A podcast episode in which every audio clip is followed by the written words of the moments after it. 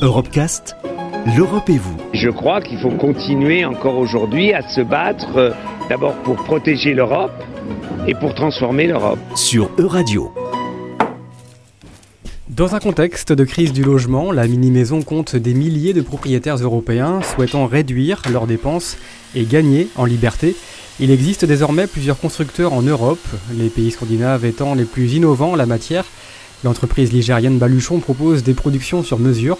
Laetitia Dupé en est la fondatrice. Il n'y a pas du tout de, production en série. On est vraiment dans une démarche artisanale. Donc aujourd'hui, on a fait une trentaine de, tiny house et on nous a jamais demandé de refaire une tiny. C'est assez drôle. Parce que je pense que les gens qui font appel à nous euh, considèrent la tiny comme, euh, comme de l'habitat principal. Et du coup, ils ont vraiment à cœur d'avoir une petite maison qui leur ressemble et qui réponde à leurs besoins.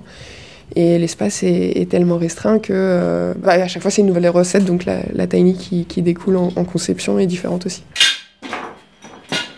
Ici, il y a des, menuisiers qui fabriquent chaque meuble de, nos tiny. En gros, les, seules choses qu'on va acheter, ce sera l'électroménager et également euh, certaines pièces de mobilier comme les canapés ou les chaises, mais sinon on fabrique absolument tous les meubles qui font euh, bah, partie intégrante de la tiny. Le prix de la tiny va forcément beaucoup dépendre de euh, est-ce que vous l'autoconstruisez, est-ce qu'au contraire vous faites appel à une entreprise euh, euh, pour la fabriquer pour vous? En autoconstruction, avec un budget déjà de 20-25 000 euros, on peut, très largement se fabriquer une, une bonne tiny. Alors là, je parle juste des matériaux.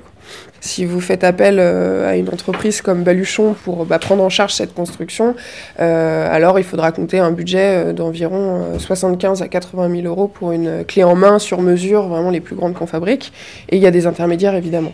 Quand on a un bardage en red cellar, des fenêtres en mixte aluminium-bois, une couverture en aluminium, déjà en extérieur, et une remorque bien galvanisée, on sait que, n'y a, pas de raison qu'elle vive pas au moins 50 ans, voire plus de 100 ans pour, pour certains matériaux. Tout ce qui va concerner l'habitat alternatif est encore très flou. Il n'y a pas vraiment de, de, législation propre à la tiny house en tant que telle, parce que c'est très récent. Et euh, je pense qu'il faut euh, que les choses existent avant qu'il y ait des lois pour les encadrer. Et pour l'instant, c'est encore, tout neuf, la tiny. Donc certaines communes vont l'assimiler à une caravane, d'autres à un chalet, d'autres à une remorque, d'autres à c'est vraiment euh, du cas par cas en fait. Ça dépend de l'appréciation des, élus, ça dépend de leur ouverture d'esprit, ça dépend parfois de leur parti politique aussi. Très souvent, les, gens montent des, petits dossiers pour aller présenter à la commune et avoir des autorisations de, stationnement. Parce que par contre, l'avantage avec la tiny house, c'est qu'il n'y a pas besoin de permis de construire parce qu'on parle d'un véhicule. je pense que les gens sont de plus en plus avides de mobilité euh, c'est de plus en plus rare de rester euh, dans la même ville toute sa vie, dans la même entreprise toute sa vie. Du coup, avoir un habitat qui, nous, qui peut nous suivre, euh, c'est intéressant. Peut-être que le schéma aussi de crédit, d'emprunt très longue durée ne correspond vraiment pas à tout le monde. et puis, je pense tout simplement que les gens sont de plus en plus sensibles aux problématiques environnementales, essaient de chercher des solutions. Et voilà, l'habitat alternatif et la tiny en, font partie.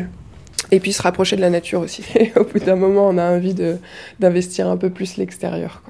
La plus grosse difficulté aujourd'hui, je pense que c'est euh, justement cette question de la législation. Moi, je trouve ça vraiment dommage et incohérent qu'on puisse pas vivre de manière euh, aussi euh, peu impactante pour l'environnement. C'est absolument scandaleux qu'on ait le droit et qu'on soit encouragé à construire des très grandes maisons en béton, mais que ce soit si compliqué de vivre dans une toute petite maison en bois qui, qui est bien plus respectueuse de, de notre planète. L'espace habitable de la tiny house est généralement de 20 mètres carrés. Les normes européennes imposent le montage sur une remorque d'une largeur de 2,50 mètres pour un poids total de 3500 kg. Retrouvez l'intégralité des Europecast sur euradio.fr.